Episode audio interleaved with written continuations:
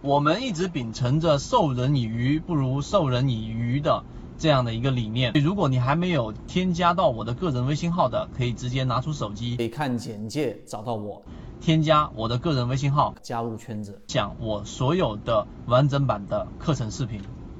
就是我们所说的，在下跌过程当中所形成的中枢，例如说形成了第一类型买点之后的形成的第一个中枢，以及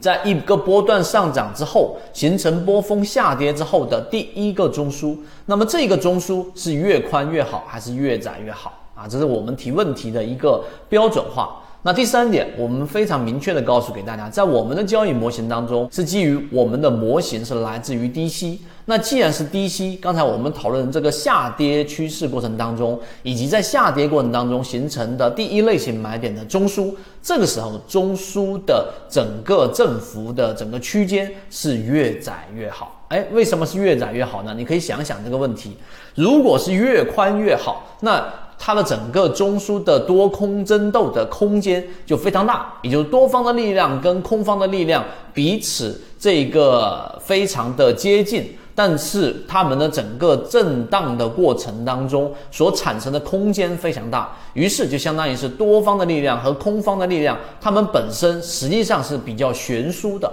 也就大家没有太强的一致性。大家一定要想明白这个问题，所以你去看，在我们的交易过程当中，无论是在下跌过程当中的中枢一买之后的形成的这个振幅，我们所筛选的鱼池，基本上它的整个中枢振幅空间都要要求得比较小啊，整个振幅要比较小，这样的交易对我们更靠近起爆点有利。因为当它的整个振幅空间比较小的情况之下，意味着他们多空的实力在前面已经消耗掉了，由原来的分歧逐步逐步的转向一致，一定要想明白这个问题。当一致性，也就是说，你可以从技术分析里面去发现，技术分析里面有一个叫收敛三角形，以及当趋势不断的缩窄的过程当中，这种时候更容易反转。第三点，你引用我们说缠论当中的缠绕。明白了吗？缠绕的这一个失稳越出现失稳，转折性越强，其实都是同一个道理，由分歧转向一致性，这个是非常具有实战意义的。当你明白这一点之后，所以你在寻找中枢的时候，它的整个中枢振幅应该选择比较窄的，靠近起爆点。